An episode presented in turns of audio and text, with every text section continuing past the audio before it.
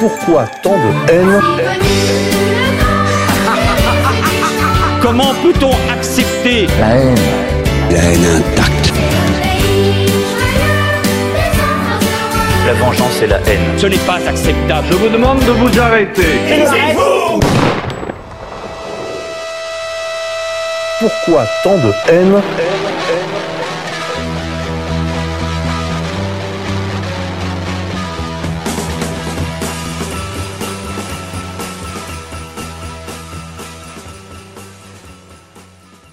Chers amis auditeurs de RFM, bonjour, bienvenue pour cette édition de Pourquoi tant de haine, l'émission des génocides imaginaires. Aujourd'hui, j'ai le plaisir de recevoir un homme de l'art, Maître Viguier, pour parler de son dernier ouvrage, La controverse de Ravenne, le juif, l'inceste, l'antéchrist, aux éditions Contre-Culture. 16 euros pour un peu plus de 280 pages. Voilà, donc chers amis, euh, je sais, je sais, certains vont me dire, oh mon Dieu, on va parler du sixième volume des leçons de droit de Maître Viguier, ça va être comme euh, retourner sur les bancs de l'école, sur les bancs de la fac. Mon Dieu, on va s'ennuyer pendant une heure. Non, chers amis, il n'en est rien. Parce qu'en effet, si le sujet peut paraître euh, un peu abscon ou parfois un peu raide, voilà, on va parler de droit, on va parler d'histoire, on va parler aussi de théologie. Euh, En réalité, c'est un sujet absolument passionnant qui est euh, très, qui, qui ne vous rappellera pas pour ceux qui ont eu le malheur de, faire cette expérience vos TD de première année. Euh, non, il s'agit pas du tout de ça. Il s'agit vraiment d'un très bel ouvrage sur de l'anthropologie familiale en réalité. Et c'est aussi un livre très politique. Très politique d'abord parce que dans, la, dans son introduction, Maître Viguier euh, a la gentillesse de remercier les gens auprès desquels il a, sinon une dette, en tout cas une certaine forme de reconnaissance. D'abord, euh, les équipes d'égalité-réconciliation, son éditeur, Contre-Culture, et également l'un de ses clients, en la personne d'Hervé Rissen, puisque euh, Maître Viguier, ce sujet, ça le travaille depuis longtemps déjà, on va y revenir. Eh Bien d'une certaine façon, euh, il le reconnaît lui-même volontiers, c'est ces rencontres-là qui l'ont d'une certaine façon mis sur un chemin, un chemin d'intellection, un chemin de compréhension de ce que pouvait bien dire un homme euh, dont on va euh, beaucoup parler aujourd'hui, euh, Pierre Damien, un homme qu'il a rencontré, il va nous, il va nous en parler plus longuement dans le cours de ses études. Et déjà, je crois, à l'époque, vous aviez été, Maître Viguier, accroché par cette rencontre. Oui, alors bon- bonjour à tous et merci Monsieur K de, votre invitation. Présentation très bien, rien à dire. La numérotation des leçons, euh, ce sont simplement des numéros sur une série. hein. Euh, Il n'y a pas, a pas réellement d'enchaînement euh, chronologique. Enfin, il n'y a, pas de, logique précise. Et ce livre est, autonome, hein, comme comme tous les autres. Et je pense que c'est après le précédent, c'est le premier qui est réellement écrit et qui est réellement écrit effectivement dans le contexte euh, du travail euh, avec égalité et réconciliation. Oui, parce que je crois que c'est le fruit aussi de, des cours que vous dispensez déjà depuis plusieurs Absolument. années. Donc d'une certaine façon, c'est le, c'est le fruit de euh, fini, le travail fini, un travail achevé euh, avec un début, un milieu, une fin de, ce, de ces explorations, même si vous me disiez euh, lors d'une autre occasion, lors d'une autre rencontre, que finalement vous, vous en êtes aussi à un certain point de votre réflexion. On va évidemment en parler, on va rentrer dans le vif du sujet, mais vous, vous dites volontiers que vous n'avez pas terminé finalement cette méditation sur la question de la famille et de l'inceste. C'est-à-dire que euh, on, on a trop tendance, j'élargis tout de suite un peu le propos, on a trop tendance de nos jours à considérer euh, les, les- les grands auteurs, les ouvrages, le travail en général comme euh, des choses terminées, achevées, finies, et puis on devrait passer à autre chose. En réalité, euh, euh, en ce qui concerne le droit, l'anthropologie, l'histoire, euh, ce sont des continents qui sont à explorer. Et quand j'écris euh, cet ouvrage, je le conçois plus comme devant me servir ou nous servir de guide pour la recherche à venir. C'est c'est aussi, c'est aussi euh, une façon de faire un bilan, mais c'est surtout une perspective, un appui pour continuer. Je dis nous parce que euh, même si c'est moi qui ai écrit ce livre, je l'ai écrit euh, dans le contexte des leçons de droit euh, qui ont lieu avec Contre-Culture. Et puis, je l'ai écrit grâce à une sorte de comité de lecture.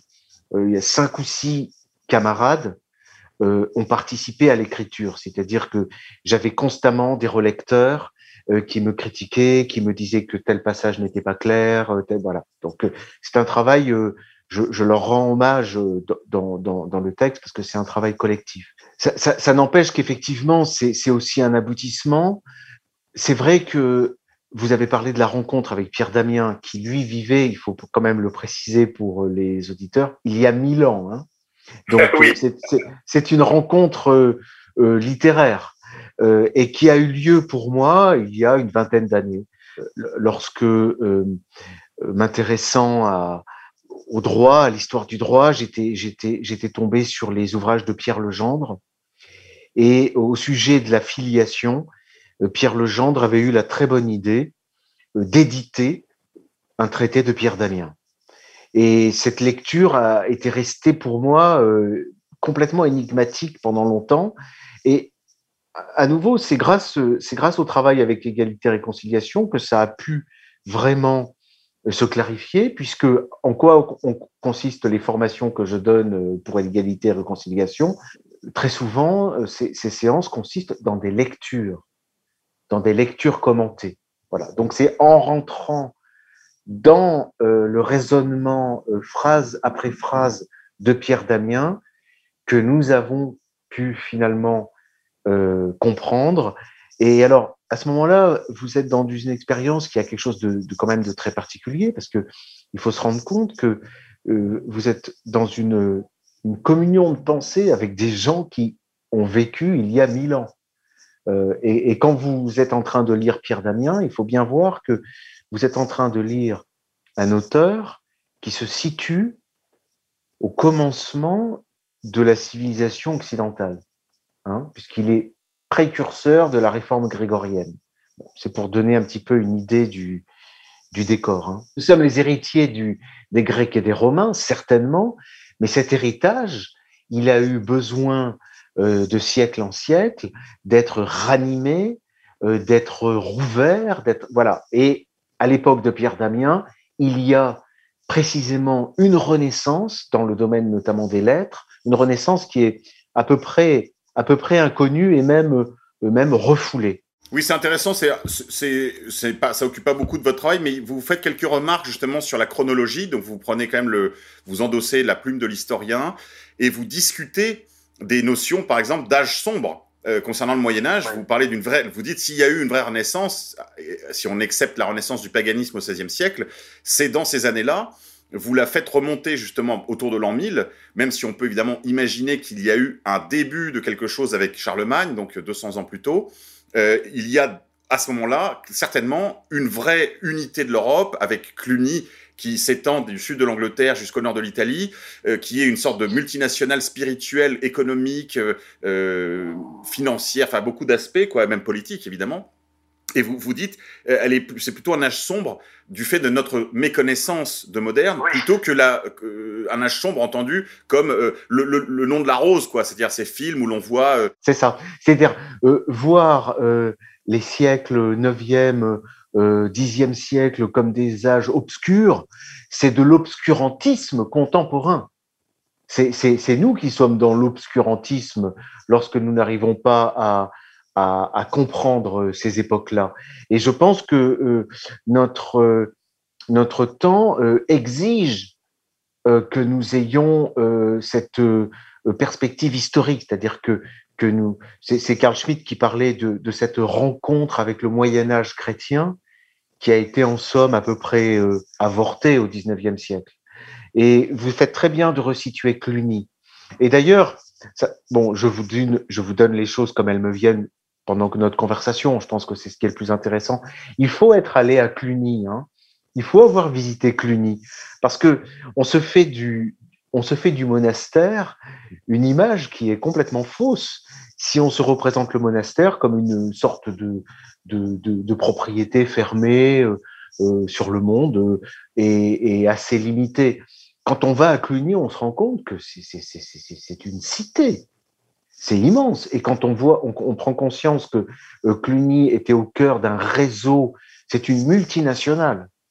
C'est une multinationale. Donc effectivement, l'an 1000, Pierre Damien commence à écrire vers l'an 1040, 1040, 1050, 1060. on se situe à une époque où, on a les fruits effectivement du, du 9e et du 8e siècle, c'est-à-dire la Renaissance carolingienne et puis tout le mouvement clunisien, euh, toute la réforme monastique du, de, euh, qui, a duré des décennies et des décennies. Voilà, c'est pour resituer à peu près euh, l'époque dans la chronologie. J'insiste beaucoup sur les chronologies moi personnellement, je, dans, dans le travail, et, euh, je suis sans arrêt en train de refaire des chronologies, de, de resituer les siècles. Euh, c'est un effort qu'on a à faire, à mon avis, constamment. Hein. C'est absolument nécessaire dans toute la vie intellectuelle parce que ça vous permet en fait d'agréger sur des, des dates, de, des points de repère euh, chronologiques, justement, de mettre de l'ordre dans toutes les informations.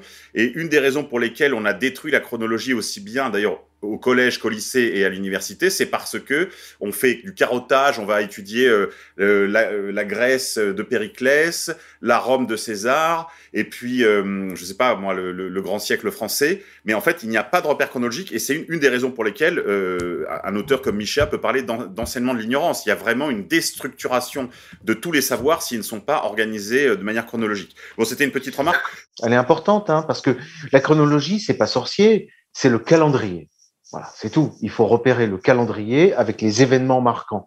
Juste, c'est sûr, on va pas, je veux pas qu'on s'appesantisse là-dessus, hein, mais, mais c'est valable également pour notre époque contemporaine. Hein. Voyez comment les médias écrasent le temps et les événements. Hein, comment on, nous coupe de la perspective chronologique même pour l'actualité. Absolument. C'est intéressant parce qu'en fait, je disais en introduction tout à l'heure que votre livre est un livre très politique vous ne vous apesantissez pas sur tous ces sujets, mais vous les effleurez et d'une certaine façon, je dirais, vous faites un sort à un ensemble de questions comme celle-là. Et en ce sens, on voit bien qu'il y a, euh, je dirais, toujours un souci du bien commun dans, dans, dans, sous votre plume. Alors allons directement au cœur du sujet il y a, euh, bah, c'est dans le titre, hein, euh, la controverse de Ravenne. Alors, on va, on va évidemment expliquer brièvement ce que c'est, mais euh, je, voudrais, je, voudrais, revenir sur le sous-titre Le juif, l'inceste et l'antéchrist. Alors, je sais, c'est un titre très énigmatique. Il a, moi, piqué ma curiosité, euh, parce que les auditeurs qui me connaissent le savent, je suis passionné d'eschatologie, c'est-à-dire de cette science, de ce discours sur les fins dernières, sur ce qui va se produire à la fin des temps. Et le mot antéchrist, évidemment, renvoie à ces notions-là. On va y revenir en, fin d'émission. Mais avant cela, euh, controverse de Ravenne. Donc là, on sait qu'on est en Italie, euh, dans, le voilà, dans le nord de l'Italie au, Xe siècle. Le juif, l'inceste. Euh, pour qui n'a pas lu sur la tribu de Lumière, franchement, on a, on a du mal à faire la jonction de tous ces points. Est-ce que vous pouvez nous expliquer, s'il vous plaît, en quelques mots, ce qu'a été la controverse de Ravenne? Bon, moi j'ai trouvé que il y avait dans le ce titre controverse de Ravenne, euh, enfin quelque chose qui moi me, me, faisait rêver, quelque chose de poétique. Euh, et euh, dès les premiers euh, les premières pages d'écriture, euh, ça a été un fil conducteur, ça s'est imposé à moi. Hein. j'aime bien j'aime bien cette idée de controverse parce que euh, je, je, pense que notre époque a, a besoin de réapprendre euh, à euh, l'art de la controverse, justement. Hein. c'est quelque chose d'absolument fondamental. le mot, la ville de Ravenne également, à elle seule, est tout un programme. à l'époque, après l'an 1000, Ravenne est une ville extrêmement importante. elle est en, à la charnière entre l'Orient, Constantinople, et l'Occident, à un moment où l'Occident n'est pas encore vraiment l'Occident, justement. Bon. Et dans cette ville, euh, donc avec des influences qui viennent euh, de, de, des Grecs et avec une, euh, une, Europe latine qui est en train de, naître, en fait, hein, il y a effectivement une dispute, hein, une réelle dispute qui a eu lieu entre juristes, où euh, il, se, pose la question de savoir quelles sont les limites de l'inceste. C'est-à-dire à partir de quand telle cousine, plus ou moins éloignée, est-ce qu'on peut l'épouser?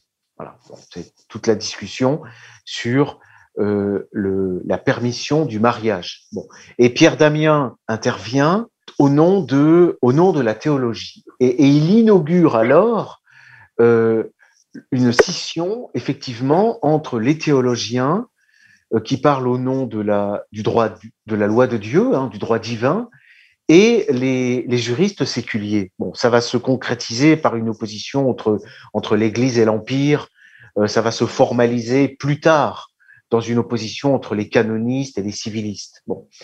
Mais euh, toujours est-il que lui, c'est aussi le moment où l'Église va se mêler de, façon euh, directe euh, des questions du mariage, puisque le mariage, pour Pierre Damien, c'est de la compétence du théologien, parce que si on se marie avec une, une parente, on commet l'inceste. Et commettre l'inceste, c'est là que ça rejoint la question de l'antéchrist, c'est une violation de la loi divine. Revenons un tout petit peu en arrière, euh, dans, votre euh, chapitrage de, votre ouvrage, vous commencez le livre par euh, reposer des éléments, on va dire vraiment sommaires, liminaires, dirons-nous, des relations familiales et les structures de la parenté, donc reprenant en cela, bien sûr, bah, on va dire un demi-siècle maintenant, un peu plus d'un demi-siècle de travaux ethnographiques, structuralistes, on, est on, navigue entre euh, Lévi Brûle et euh, Lévi-Strauss, quoi. Euh, il y a un, auteur qu'on abordera, on évoquera également tout à l'heure, c'est l'auteur, cet auteur très important allemand qui a écrit un livre sur le matriarcat, Das Mutterrecht. C'est comme ça qu'on dit, maître? Oui, Das Mutterrecht. Rest. Bachofen, euh, qui est d'ailleurs une des sources de la réflexion de euh, aussi bien de euh, d'un auteur qui a été republié par Contre-Culture et c'était une très bonne initiative, un juif viennois qui a écrit sur la question du féminisme et aussi également sur la question juive. Otto Weininger, absolument, et qui lui-même est une des sources de la réflexion d'Evola sur la question de la sexualité, de la différence des sexes, etc. Donc vous voyez, on est là, c'est du lourd. Hein. Bachofen, là on est dans du très très lourd. c'est en plus l'école allemande tout ce qui est épigraphie, archéologie, enfin histoire antique, on sait que les Allemands sont très forts là-dedans. Et évidemment, Bachofen a profité de toute la littérature qui a d'ailleurs beaucoup inspiré Nietzsche. Hein. On sait que la naissance de la tragédie de Nietzsche, c'est un travail qui initialement euh, se range plutôt euh, dans, euh, on va dire, les, l'étude des inscriptions, les textes anciens, etc. bon, c'est évidemment c'est un, un, traité de philosophie très très décapant, mais voilà, on est là-dedans. Mais si je puis me permettre une remarque, c'est un, un, ouvrage, euh, comment dirais-je, un peu épineux. Hein. Euh, il y a un cœur. Euh, le cœur, c'est la question de la structure de la famille, et, et, ça touche à des questions qui sont tellement universelles, qui sont tellement transdisciplinaires, que ce que j'ai voulu faire, c'est apporter ma clarification à moi en tant que juriste spécialisé dans la casuistique ayant euh, des ouvertures ou pouvant ouvrir du côté de l'anthropologie, j'ai voulu apporter ma pierre euh, sur ces questions-là. Mais évidemment, que le but, c'est euh, de permettre, comme vous le faites, de développer toute, une, série d'autres facettes hein, qui tournent autour de ces questions qui sont pour notre temps des questions cruciales. Hein. C'est la question euh, des rapports entre l'homme et la femme, c'est la question de la reproduction, c'est la question de la structure politique, c'est la question de la famille. Donc, hein. euh, voilà. Donc, c'est pour ça que je disais, ce, livre est plus un tremplin pour euh, pour autre chose. Mais, un tremplin que je pense, enfin, en tout cas pour mon compte, absolument indispensable, que, que, n'a pas du tout l'ambition d'être un aboutissement et de fermer. Au contraire, j'ai voulu vraiment ouvrir ouvrir et donner des clés et donner des armes. C'est pour ça que euh, il y, a, des développements qui sont peut-être un peu longs, un peu un peu difficiles sur la casuistique, parce que ce sont les armes des juristes. Hein. Et, et, les juristes eux-mêmes, et ça euh, c'est déplorable, hein, mais c'est le, le, cas, les juristes eux-mêmes, euh, à ma connaissance, n'ont pas fait cet effort donc que j'ai fourni en tant que juriste. Hein. Pour ma part, j'ai fourni l'effort d'un juriste qui est de développer la casuistique Qu'est-ce que ça veut dire? Ça veut dire entrer dans le détail des différentes relations entre le père, avec la mère, avec la cousine, la fille, la sœur, etc., de manière à clarifier le, cœur nucléaire de la structure familiale.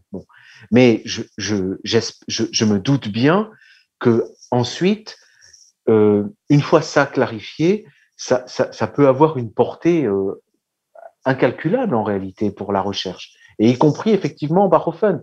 Je voudrais avoir euh, au moins encore trois ou quatre vies pour pouvoir euh, me livrer à toutes les lectures auxquelles il faudrait se livrer. Parmi les œuvres importantes pour notre civilisation, il y a effectivement l'œuvre de Bachofen, c'est indéniable. Oui, je voulais euh, revenir, vous abordez la question de la structure essentielle de la parenté, la question de l'alliance, c'est une question qui remonte au moins à l'aube de l'humanité.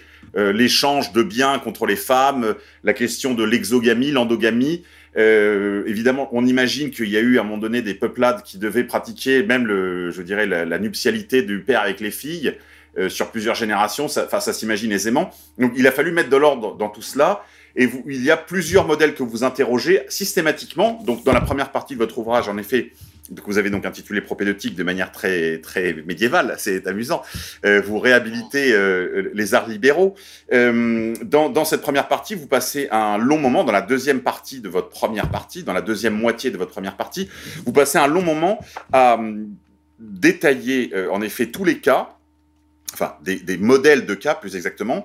Euh, et puis, euh, mais c'est très utile en fait. Vous avez, vous avez même pris la peine de faire des schémas à chaque fois pour qu'on puisse comprendre bien la structure qui lie chacun des, bah, chacun des membres de la, de la parentèle, euh, pour qu'on comprenne bien en fait les enjeux. Et ce qui est très intéressant avec ces schémas, c'est qu'ils permettent de comprendre aussi, on va y venir tout de suite, que dans la question de la, des alliances, donc de la, de la matrimonialité de préférence, ni avec la mère, ça c'est vraiment le cas de l'inceste, on va dire typique, canonique. Hein. Oui. C'est d'ailleurs ce qu'on trouve, c'est ce qu'on trouve d'ailleurs dans le mythe d'Oedipe. Hein. Je ne parle pas ici de Freud, je parle du mythe oedipien euh, tel que les Grecs euh, le, recevaient, le comprenaient, et tel que non pas relu par Freud, et tel que vous-même vous euh, vous en faites un examen d'ailleurs. À mon avis, trop bref. On aurait voulu vous lire plus longuement sur ce sujet, mais bon, le temps manque pour tout faire, donc j'imagine qu'il était, vous étiez aussi tenu à un certain format. Mais réflexion absolument passionnante sur justement comment les Grecs ont affronté cette question de l'inceste. Vous interrogez d'autres modèles vous allez systématiquement dans, dans, cette casuistique, en fait, aller chercher finalement les solutions adoptées aussi bien par le droit romain, le droit chrétien, on va dire à partir justement de, de, de cette controverse de Ravenne, c'est en gros ce que, que, cherche à faire l'Église, je vais en dire un mot tout de suite, puis euh, parfois vous faites des incursions aussi dans, la, dans le monde islamique ou dans le monde oriental plus généralement, et puis euh, vous vous interrogez également aussi le modèle juif, et puis, enfin, je dirais, le dernier euh, modèle que vous, que vous questionnez également, c'est le modèle du euh, Code civil napoléonien euh, qui prévaut encore de nos jours, encore qu'il y a eu quelques transformations des, pratiques familiales depuis quelques années. Mais c'est intéressant parce qu'évidemment, c'est là aussi, il y a eu un tournant qui a été pris sur la question de la dépénalisation, on, l'évoquait lors d'une précédente rencontre, de certains cas d'inceste, justement, et un retour, je dirais, non pas euh, à l'idéal chrétien du mariage de deux personnes libres par amour, mais on retombe finalement dans les petits calculs des familles qui précédaient l'ère chrétienne et qui ont persisté pendant toute l'ère chrétienne, opposant d'une certaine façon, d'un côté, les civilistes, les politiques, les princes, qui étaient évidemment intéressés régulièrement à pouvoir épouser leur cousine pour des questions justement bah, de d'extension des royaumes, des patrimoines, euh, etc.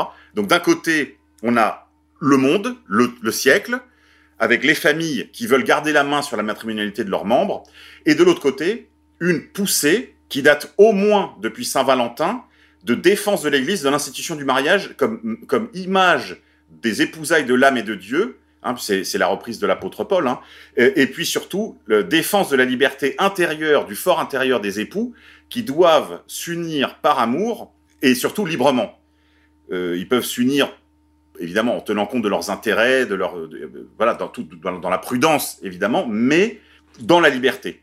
Or, on sait, et c'est toujours la pratique d'ailleurs dans beaucoup d'endroits du monde, hein, aux Indes, euh, en, Afrique, que les mariages sont souvent l'alliance de deux familles et pas seulement l'alliance de deux personnes. Et l'Église va essayer de sortir la matrimonialité de la gangue familiale. C'est tout le sens du combat d'ailleurs de Pierre Damien, qui bien sûr a d'autres préoccupations, vous le disiez tout à l'heure, il a des préoccupations de nature théologique, mais il y a aussi une préoccupation, euh, je dirais, euh, dans l'ordre institutionnel, c'est-à-dire protéger le mariage des empiètements, des petits calculs économiques, politiques, euh, patrimoniaux des familles, des princes, etc. Maître Viguier? Alors, votre propos m'inspire d'abord une remarque préalable. vous avez évoqué beaucoup de beaucoup de champs de recherche possibles. Hein. Euh, effectivement, il y a le monde juif, il y a l'islam, il y a la chrétienté, il y a l'antiquité. Bon. Euh, on pourrait se demander comment euh, on peut arriver à faire tenir autant de choses dans un livre et est-ce que ça va pas ressembler à, quelque chose, un, un mauvais amalgame avec beaucoup d'éclectisme? Bon.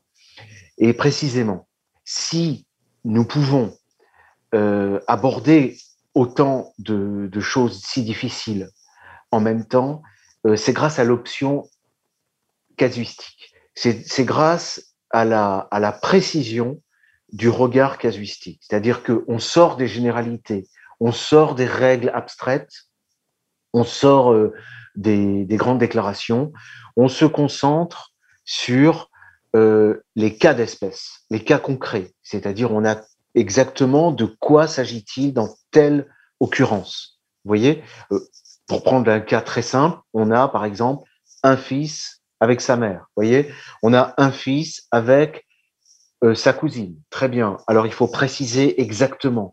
Euh, est-ce que c'est la cousine fille de la sœur de sa mère? Est-ce que, vous voyez? Bon, ça, c'est grâce à, cette casuistique que on, peut commencer à mettre de l'ordre.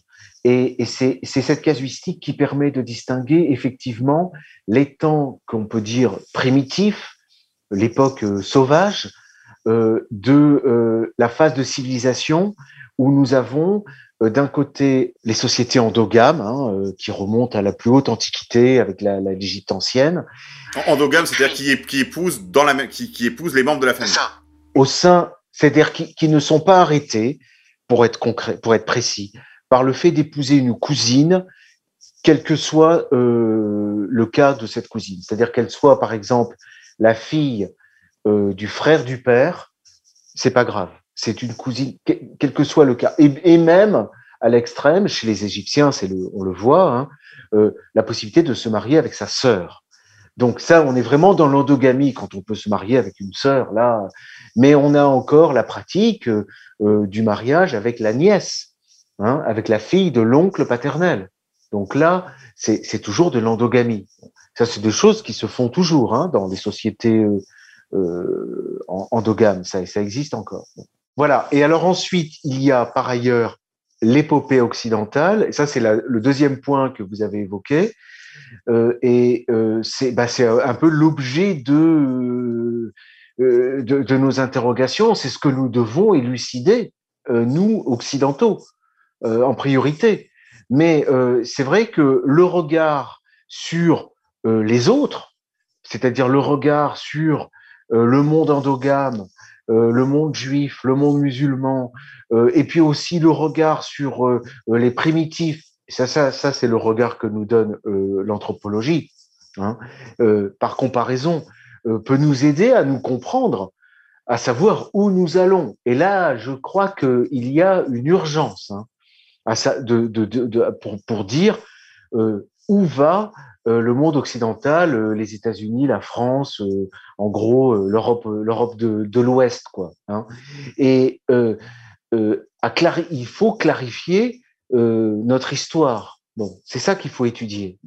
Et effectivement, vous avez euh, donné un, point de vue, euh, un, assez bon résumé hein, de l'histoire occidentale, toute notre histoire commune. C'est effectivement cette cette lutte hein, que certains voient comme une révolution menée avec fanatisme de l'Église euh, de l'Église, euh, des mystiques même, hein, des mystiques, euh, contre la société. Et nous sommes le fruit de, de ce conflit. Quoi. Ça, c'est, certain. Alors, après, il y a aussi un regard économique, euh, il y a un regard politique. il y a un phénomène qui est clair, c'est que euh, le clan en Occident, le clan n'est plus une entité politique au fur et à mesure.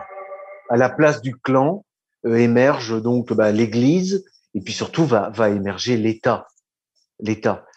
Euh, la, la, la, place de la famille dans l'État en Occident n'est pas du tout la même que la place de la famille dans l'État euh, au Maghreb ou au Moyen-Orient. C'est évident. Oui, tout à fait. Alors, dans, dans, votre, dans les premières parties de votre ouvrage, vous expliquez le besoin que chaque société a de donner une définition à l'inceste. On a parlé de tous ces modèles grecs, donc les antiques, les primitifs, les chrétiens, les juifs, les musulmans, les autres civilisations plus ou moins endogames d'Afrique, d'Amérique du Sud ou d'Asie. Chacun a besoin, chaque société, toute société a besoin de donner une définition à l'inceste pour savoir quelles sont les femmes disponibles pour la matrimonialité et donc pour la transmission.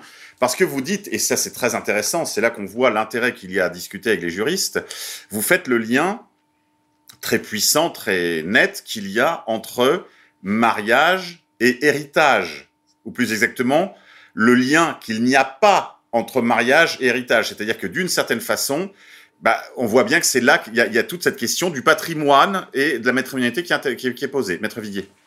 Oui, alors ça, c'est un point qui est central. Euh, ça, c'est la particularité euh, des pères de l'Église euh, et jusqu'à Pierre Damien, c'est de faire le lien entre mariage et succession.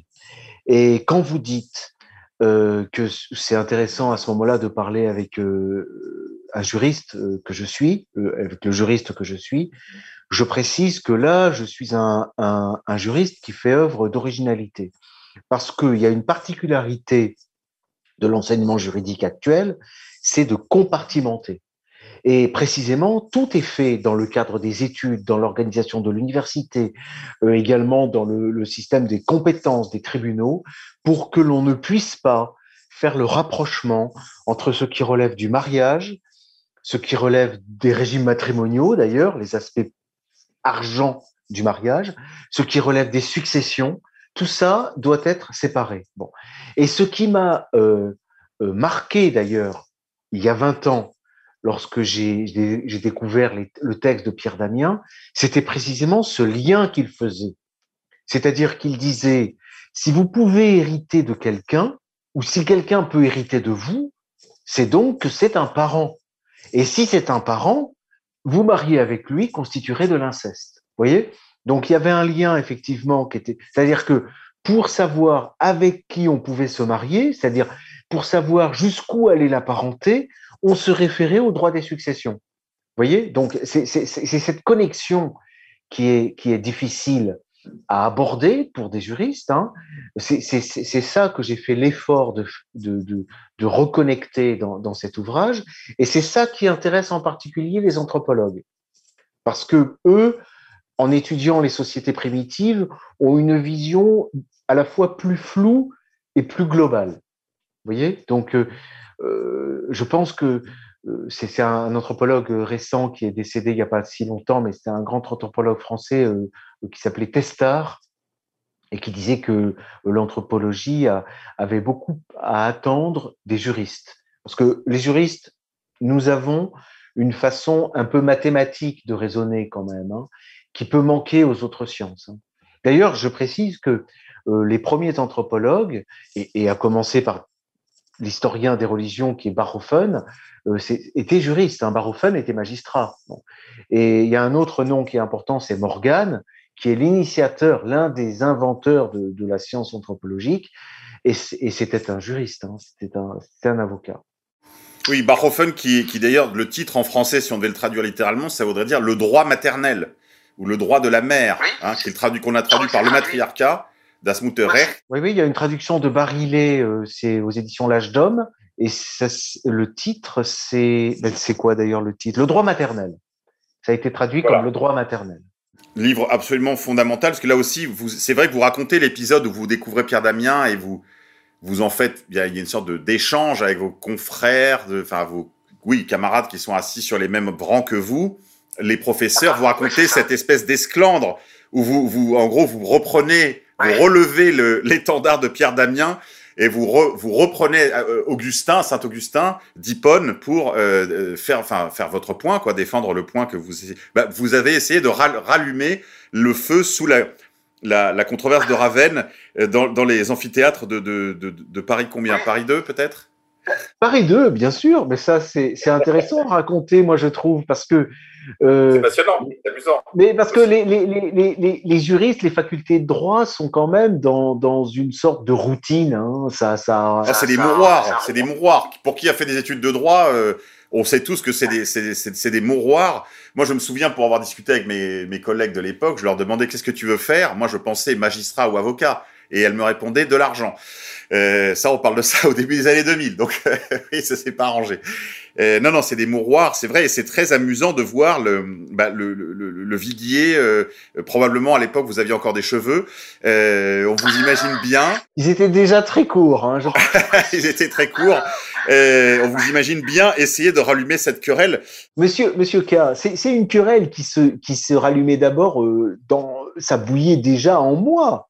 C'était déjà dans mon cœur. Euh, si j'ose dire. C'est-à-dire que euh, j'avais des lectures, c'est-à-dire je, je, lisais effectivement un peu déjà euh, euh Pierre Damien, Pierre Legendre, Beria Saint-Prix, Carl Schmitt, Carl Schmitt. et quand je voyais traiter de manière effectivement un peu terne des questions qui, pour moi, étaient des, des, questions absolument fondamentales et cruciales pour notre temps, pour nos sociétés, euh, comme par exemple la possibilité pour l'épouse ou l'époux, le conjoint, d'hériter. Alors quand on sait le lien qui a été fait entre l'héritage et l'inceste, effectivement, pour moi, ça, me semblait fondamentalement choquant. Ça l'était d'ailleurs euh, pour beaucoup d'enseignants. Hein. Je me souviens d'une tribune à laquelle je fais référence qui avait été signée où nous avions euh, toute une série de, de, de, professeurs plutôt euh, de tendance réactionnaire qui s'élevaient contre l'extension infinie des droits successoraux du conjoint. C'est très important parce que les familles sont court-circuitées. Et d'abord les enfants dans l'héritage. De nos jours, il faut savoir que l'héritage ne va pas euh, à la famille, il ne va pas aux oncles, il ne va pas aux fils. Non, il va d'abord à l'épouse. Oui, c'est d'ailleurs très problématique dans une société où les, les, les culottes sont quand même euh, assez euh, légères, hein, ça vole dans tous les sens, les messieurs partent avec des jeunes dames de 20 ou 30 ans de moins qu'eux, ça pose des difficultés quand même. Alors c'est ça. Alors ça c'est ça c'est l'intérêt aussi du fait que euh, de ma profession, c'est-à-dire qu'en tant qu'avocat, j'ai euh, une sorte de terrain, comme disent les anthropologues, avec des expériences. Et ce ne sont pas des cas d'école. Non, non, c'est très concret, c'est très concret, c'est très contemporain. Mais non, mais je vais vous, je vais vous donner un exemple. J'ai eu un cas, j'ai eu un cas, euh, un dossier où euh, ça ouvrait sur tout un monde. Euh, vous avez des sociétés, bon, je cite globalement, c'est le, le, le, sud asiatique, hein, c'est le sud de l'Asie, c'est vers l'Océanie, vous avez de véritables gangs organisés avec des maquerelles et qui chassent le vieil occidental. Et vous avez le vieil occidental qui est séduit par une jeune euh, femme, euh, on peut pas lui jeter la pierre, mais du coup, il divorce de sa vieille épouse avec laquelle il a eu quatre ou cinq enfants, et il se marie. Et le résultat, et alors j'avais un cas qui était vraiment sordide, parce que il se marie avec sa jeune euh, épouse, il part vers l'Océanie en voyage de noces, et là-bas, curieusement, il décède après un bon repas. Voyez? Et donc, à ce moment-là, il y a héritage. Bon, euh, vous avez des véritables organisations criminelles qui, qui jouent sur le droit occidental. Il faut quand même, il faut quand même le dire. Euh. Et c'est qu'un exemple. Hein.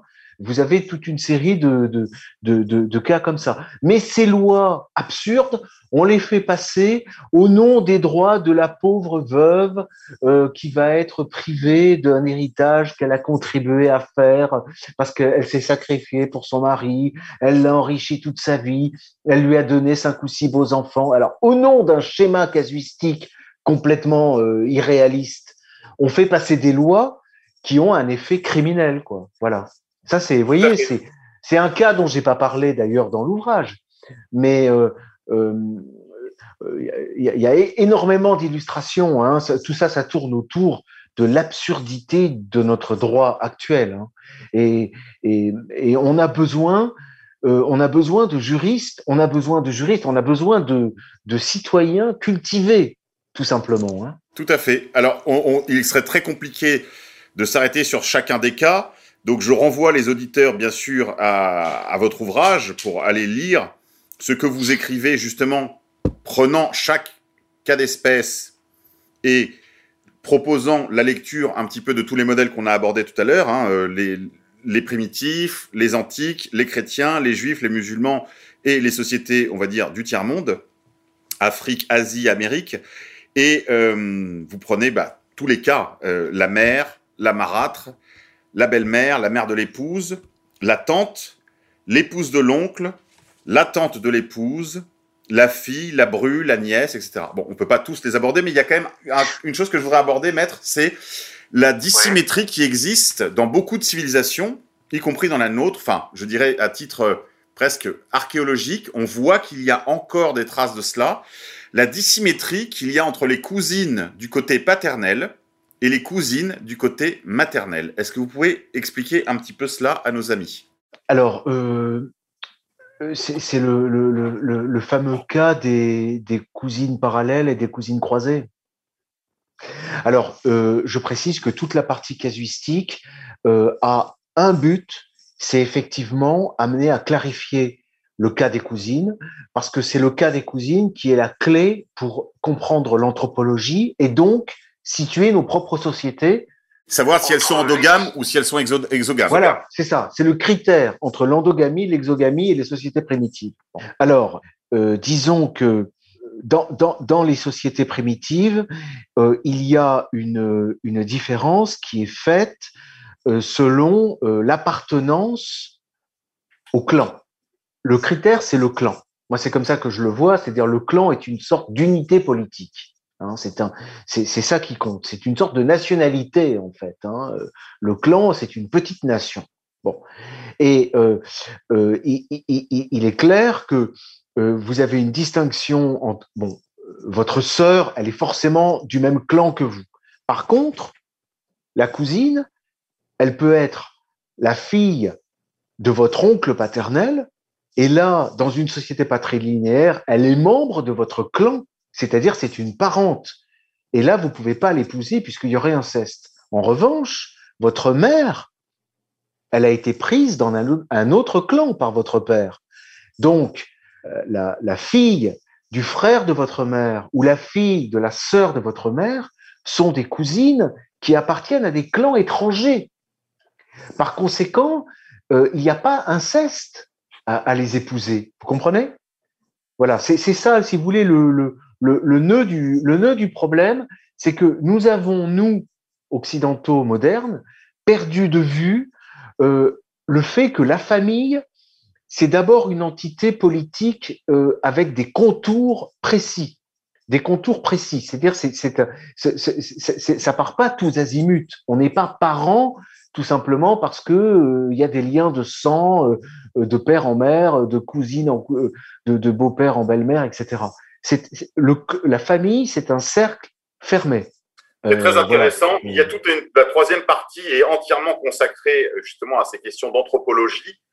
Euh, c'est trop long évidemment de tout aborder, c'est un, une partie que moi j'ai trouvé absolument passionnante, mais l'heure, leur tourne et donc on va devoir s'acheminer vers la partie qui sera à mon avis le, la plus excitante de, de, notre échange, maître. Il y a quand même des, des, des choses que je voudrais souligner, comme par exemple les rappels que vous faites sur les systèmes primitifs de parenté, vous brossez. Alors, il y a une très. J'en profite qu'on en soit là pour quand même signaler à nos auditeurs que votre livre euh, est équipé d'un appareil critique tout à fait euh, sérieux, un, peu intimidant, une très grosse bibliographie pour une si petite étude et des notes de bas de page. Euh, tout ça est d'une très grande précision. Je le rappelle aussi, parce que les gens ne le savent pas, nos amis vous connaissent surtout pour vos activités autour d'égalité, réconciliation et contre-culture, mais vous êtes un auteur respecté dans la doctrine, surtout sur ces questions, et vous citez des articles de vous parfois euh, sur tel ou tel aspect, et je voudrais le rappeler parce que euh, d'une certaine façon, c'est aussi ça qui fait le crédit de nos initiatives, c'est le sérieux avec lequel vous faites euh, ce travail bah, de publications, dans des publications qu'on va qualifier de professionnelles, enfin de, je vois pas d'autre terme que oui, de, doctrine, tout simplement. Alors, oui, un, point quand même sur, sur, sur le, système primitif de parenté. Là, on rentre de vous débattez. Là, vous, même si évidemment, on voit bien que vous voudriez prendre plus de temps pour le faire, mais vous débattez des travaux euh, qui ont été publiés récemment, ceux d'Emmanuel Todd et de son confrère euh, Lebras, euh, des choses plus anciennes. Euh, vous débattez même avec la sociologie euh, initiale, hein, euh, des Durkheim, etc. Donc, je pense que c'est intéressant particulièrement, c'est pas le seul public auquel c'est destiné, bien entendu, mais particulièrement intéressant pour des étudiants en droit, qu'ils soient d'ailleurs encore dans leurs premières années ou qu'ils commencent à entrer, on va dire, dans leur, leur maturité dans leurs études. Hein. Je pense à des gens qui seraient déjà en master ou master 2, parce que euh, il y a cet aspect, je dirais, de débat, bah, de controverse, une fois de plus, des publications les plus récentes. Donc, à la fois, on débat à mille ans d'écart avec, euh, avec Pierre Damien, mais on débat aussi avec Emmanuel Todd. Alors, j'aimerais bien voir s'il vous répondra. Je pense que non. Ce qui est bien dommage, parce que discuter avec quelqu'un, ce n'est pas forcément euh, euh, valider toutes ces options. Mais enfin, euh, vous aurez remarqué que l'université française ne s'illustre pas exactement par son courage. Et malheureusement, vous le savez probablement, c'était déjà le cas quand vous étiez à Paris 2. Euh, non, non, entrons maintenant dans le, vraiment dans le cœur atomique de notre sujet, Maître Viguier, la question de l'inceste et je dirais son rapport immédiat avec notre époque, c'est-à-dire avec le grand désordre dont vous passez en revue d'ailleurs de manière très neutre, très juridique, plusieurs euh, occurrences sur la question du mariage euh, homosexuel, de l'adoption. Vous dites quand même que tout ça déséquilibre, enfin introduit des, bah, des cas nouveaux, on pourrait dire, désarticule en fait les, les principes de la parenté. Ah oui, oui, oui complètement. Euh, ah, pardon. Faisons le rapport, faisons le rapport avec notre époque maintenant. Aujourd'hui, oui, oui. si on devait définir l'inceste pour, je parle, le monde occidental, pour des Européens terminaux du début du 21e siècle. Qu'est-ce que c'est que l'inceste? Bah, Écoutez, euh, on, est effectivement là dans une époque euh, complètement inédite déjà, qui a des racines euh, anciennes. C'est ça qu'il faut comprendre. C'est-à-dire, il y a des tournants qui ont été pris. Là, je, crois que je le cite, mais je suis assez influencé aussi par, par René Guénon, hein, quand même. Hein. Euh, parce que il y a chez René Guénon cette idée que l'Occident a pris un mauvais tournant et, qu'on n'est pas du tout dans le progrès euh, dans tous les domaines en tout cas. Bon, alors actuellement, euh, quels seraient les critères les, critères de l'inceste sont devenus très compliqués à, manier. Hein. Euh, il y a un critère de l'inceste dans le droit pénal qui est très limité. Euh, du point de vue euh, du droit du mariage français, par exemple, nos, critères sont désormais, et ça, ça remonte au Code civil, hein, euh, les mêmes que ceux des juifs et des musulmans. C'est-à-dire, euh, on a des pratiques, on a une, une mentalité collective qui est plutôt exigeante, mais notre droit, c'est un droit oriental. Quand on, regarde les règles, hein, et ça, c'est depuis le Code civil, hein, depuis le Code civil. Et je, le dis au passage, c'est-à-dire, c'est pour ça que euh, il y a des musulmans euh, qui, qui, qui, qui, disent et qui pensent, qui croient que oui. Napoléon a emprunté, a emprunté les règles du Code civil à la charia euh, lorsqu'il était en Égypte. Oui, Jean, je connais cette théorie. oui, oui, mais elle est intéressante. Mais elle est intéressante et elle est révélatrice d'une d'une d'une connaissance précise effectivement des règles. Hein bon, alors maintenant. Euh, il y a la situation aussi du monde occidental actuel qui est, vous le dites, très libéral en matière de droit sur, bah, sur justement la possibilité d'épouser des, des parents, mais en même temps, une situation très exogamique au point même que la famille est presque diluée, c'est-à-dire que le, les cas se présentent finalement assez peu, ce qui n'est pas le cas en Orient, parce que si euh, les, euh, les cousines, normalement chez nous, les cousines patrilinéaires nous sont interdites, en Orient, elles sont non seulement interdites, elles ne sont pas interdites, mais elles sont même recommandées. Oui, alors il y a une chose qui est fondamentale par rapport à la situation occidentale. Si vous prenez conscience, comme c'est mon cas, euh, euh, du caractère absolument central de la distinction des sexes pour organiser la structure familiale, vous pouvez comprendre que euh, notre société qui avance vers une indifférenciation et vers une idée d'égalité absolue entre le sexe féminin et le sexe masculin, euh, s'achemine forcément vers une dissolution complète de toute structure familiale. Vous ne pouvez pas organiser une famille si vous ne distinguez pas entre le père et la mère. C'est impossible. Voilà. ça vous dit d'ailleurs que ça remonte à loin. Vous disiez tout à l'heure que notre société a des racines anciennes. Vous vous rappelez que ça, c'est de cette lutte de l'Église contre le monde, contre le siècle, contre les puissances du euh, politique, contre les familles, que ça date parce que vous rappelez que très tôt, finalement, dans la chrétienté, on va traiter à égalité les, euh, les on va dire les collatéraux, dans dans que ce soit dans l'interdit ou dans l'autorisation de la matrimonialité, on va les traiter à égalité, que ce soit du côté de l'homme ou de la femme. Alors c'est compliqué. Il faudrait, il faudrait, euh, il faudrait creuser parce que si l'Église se livre à cette indifférenciation, c'est parce qu'elle se fonde sur le droit romain, mais c'est un droit romain orientalisé sous Justinien précisément. C'est-à-dire que sous Justinien, il faut rappeler que l'empereur Justinien euh, règne euh, juste avant euh, l'arrivée de l'islam. Donc c'est un droit qui est pré-islamique. Donc il y a dans le droit de, Justinien un système qui est endogame, avec un droit des successions qui fait que les, les, biens peuvent se transmettre à tous les parents, puisque de toute façon, c'est endogame. Bon. Et c'est ce droit des successions ouvert tous azimuts que l'Église, que les juristes d'Église prennent pour référence. Bon, ça peut expliquer toute une série de positions. Je pense que dans l'histoire, il y a des choses qui peuvent s'expliquer comme des faux pas, comme des, choses qui arrivent aussi par erreur. Je pense que ça, ça, ça il y a des choses qui, en tout cas, il y a des choses à éclaircir de ce côté-là. Euh, je veux dire par là que euh, c'est pas, c'est pas euh, forcément euh, euh, une idée qui a été imposée froidement, mais à mille ans de distance, on voit le résultat. En tout cas, c'est sûr. il y a une indifférenciation des sexes qui est un problème, quoi, aujourd'hui. En tout cas, cette, cette, c'est sur cette lancée, dites-vous, que le monde occidental est toujours, indifférenciation toujours plus grande des sexes, et donc incapacité finalement à utiliser des outils pour organiser l'anthropologie familiale. Alors peut-être que ça relève aussi de la, fameuse distinction entre le spirituel et, le temporel. Euh, c'est vrai qu'au plan spirituel, euh, il n'est pas censé y avoir de distinction des sexes. Euh, ça, c'est dans l'Évangile. Dans, le, au ciel, il n'y a pas d'épouse, d'époux, de mère, de père, etc. Vous comprenez? On est tous frères et sœurs dans le Christ. Bon, mais au temporel, il en va autrement.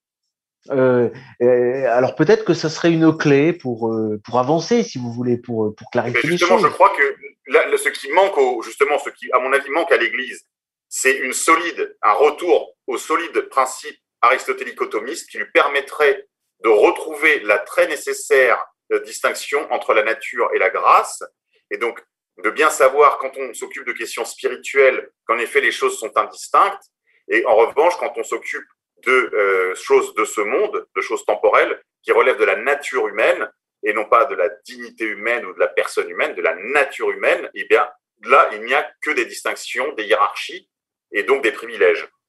Mais enfin, ça nous amènerait trop loin. Le temps euh, court, maître Viguier. Il faut que nous disions un mot du catéchone, de votre grande lecture, de votre profonde, ancienne et marquante lecture de Karl Schmitt, ce juriste euh, allemand de tradition catholique, encore que ce ne soit pas du tout un mystique. Hein. Je le dis à nos auditeurs parce que c'est un point très important dans le cadre de notre discussion à venir, qui sera malheureusement très brève.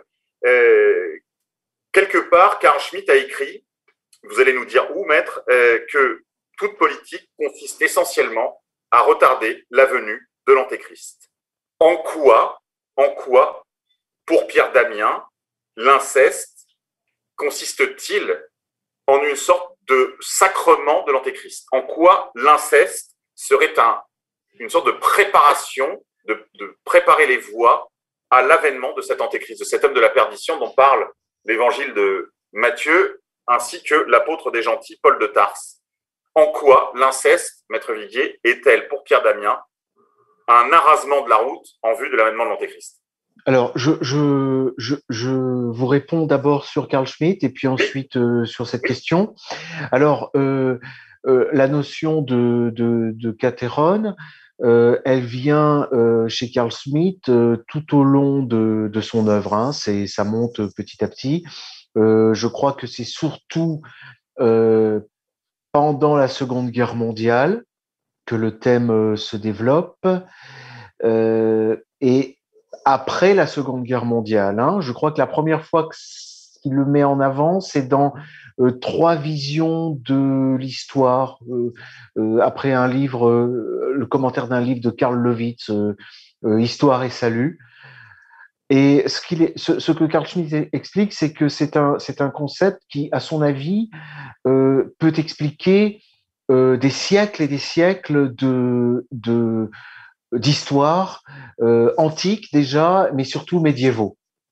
il dit on a perdu euh, on a perdu le sens de l'histoire chrétien. Le sens chrétien de l'histoire, euh, sa clé, c'est le, le Qu'est-ce que le catéron C'est quelque chose de mystérieux. Hein c'est une référence à la, euh, la, seconde lettre de Saint Paul aux Thessaloniciens. C'est une quelque chose qui euh, euh, suppose. Alors c'est là que je suis obligé de reprendre dans mon texte euh, toute une lecture, toute une présentation de Saint Augustin euh, parce que tout ça est complètement sorti du catéchisme actuel, mais il faut comprendre que dans l'eschatologie chrétienne, euh, il y a, euh, nous sommes dans le royaume du Christ, en fait. Hein. Nous sommes dans le deuxième temps de l'histoire du monde, qui est le meilleur, hein, et que après ce temps, après notre temps, viendra la fin du monde et du jugement dernier. Bon. Je précise ça parce que les, gens ont complètement perdu le sens de, de, ça et on est beaucoup influencé par la vision gnostique qui a une toute autre perspective, puisque la vision gnostique, c'est l'idée qu'il va y avoir une lutte et qu'après cette lutte, va avoir, on va avoir un, monde nouveau qui sera un monde meilleur. Euh, euh, dans la vision chrétienne, nous sommes dans le monde meilleur. Simplement, au, terme, au terme de ce monde chrétien, eh bien, l'antéchrist est, est, le, diable est délié et euh, l'antéchrist est l'agent du, diable. Et le fait est que quand cet antéchrist est présent, on est au bord de la lutte finale pour euh, juste avant le jugement dernier. Bien. Alors, chez saint Augustin, il y a déjà l'idée que pourquoi pourquoi le jugement dernier n'arrive pas euh, eh ben c'est la réponse, elle est chez Saint Paul.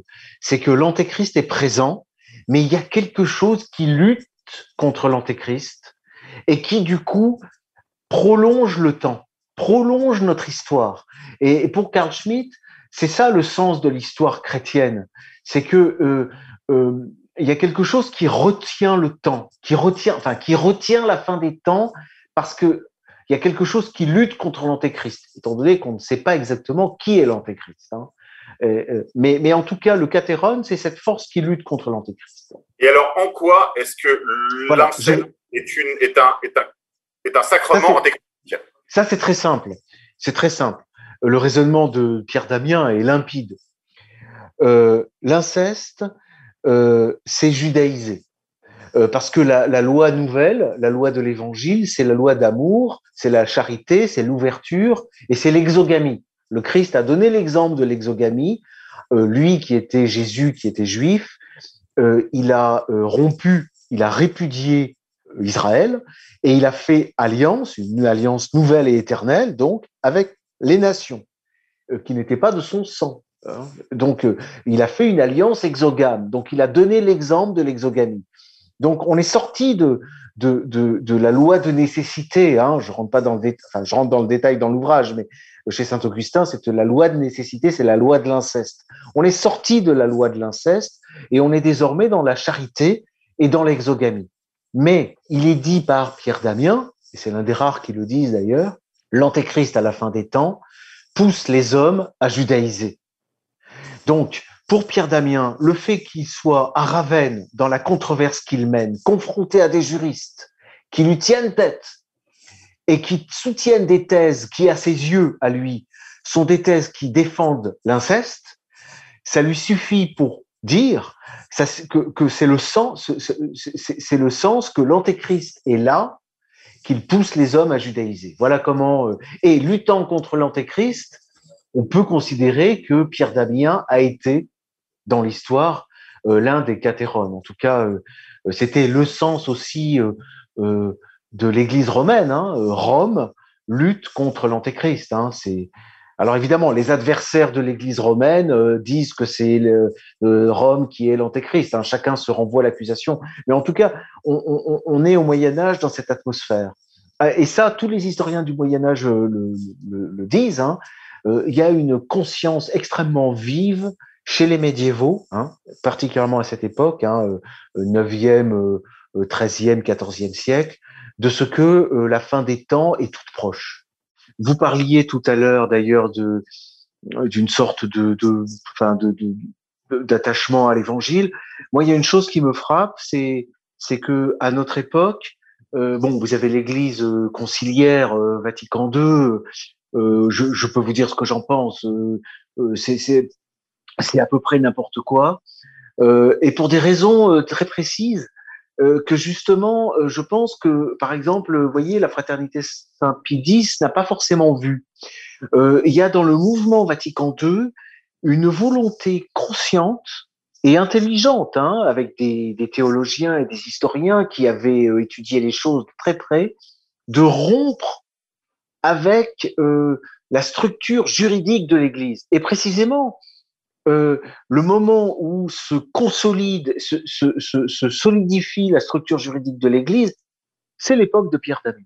Et, et, et, je le dis dès le début de mon ouvrage, Pierre Damien est l'un des plus ardents réformateurs de l'Église catholique. Et c'est cette Église-là qui n'est pas complètement morte, hein, parce que malgré ce qu'a voulu faire Vatican II, euh, il y a toujours euh, une hiérarchie, malgré l'appel qui a été lancé à la participation des laïcs, il suffit de fréquenter un peu la moindre paroisse euh, pour se rendre compte que le laïc n'a toujours pas euh, toujours aussi peu droit à la parole. Hein. Bon, alors on peut dire heureusement, mais mais c'est pour vous dire que euh, il y a une, volonté au XXe siècle, hein, c'est ce qu'on appelle le modernisme, hein, de rompre avec le l'aspect juridique de l'Église, qui se traduit par de manière très concrète. Hein c'est par exemple le fait que euh, le prêtre euh, n'a pas besoin d'être un illuminé euh, pour avoir ce qu'on appelle le charisme de fonction, hein, qui, est que il, est relié directement au Christ et ça lui permet et, avec enfin il y a tout un je rentre pas dans le dans tous les mystères des, des sacrements mais je veux dire le prêtre de l'Église catholique ce n'est pas un magicien Hein, c'est pas un illuminé. C'est alors et, c'est contre ça précisément qu'une tendance comme Vatican II s'est élevée. Et puis ça a été toute la, la floraison charismatique. Hein. C'est-à-dire que vous avez des gens euh, qui sont des électrons libres. Et puis là, on tombe justement dans le domaine sectaire. Vous voyez, on sort de l'institutionnalisation. Et c'est ce qui nous distingue euh, des juifs et des musulmans. C'est l'institution.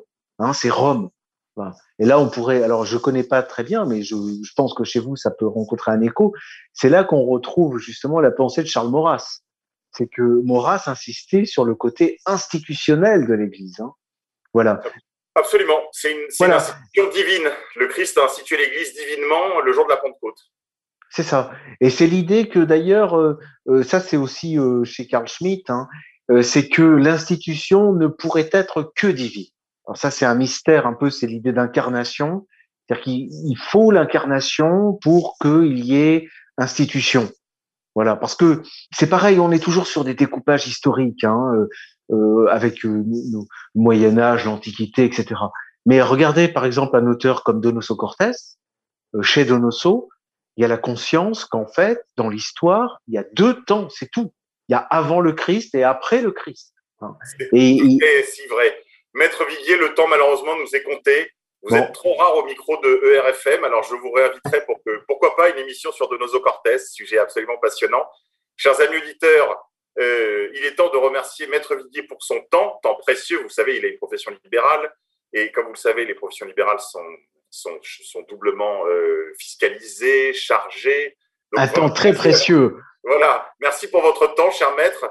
Merci à vous, chers amis, de votre fidélité. Aidez-nous. N'oubliez pas de contribuer sur le site d'égalité et réconciliation.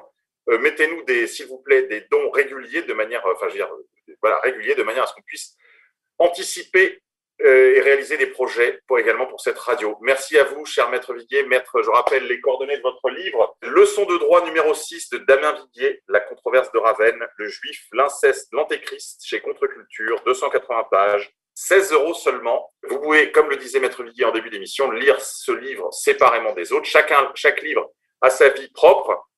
Vous euh, ferez une plongée absolument passionnante euh, au cœur de l'histoire antique, euh, les débuts de l'Église, sa renaissance au Xe siècle, jusqu'au débat très contemporain dont on a parlé tout à l'heure, anthropologie familiale, patrimoniale, question patrimoniale, question matrimoniale également. Livre passionnant. Merci, Maître Viguier. À très bientôt, chers amis auditeurs. Et je vous donne rendez-vous pour un prochain Pourquoi tant de haine, l'émission des génocides imaginaires. Pourquoi tant de haine? Comment peut-on accepter La haine. La haine intacte. La vengeance et la haine. Ce n'est pas acceptable. Je vous demande de vous arrêter.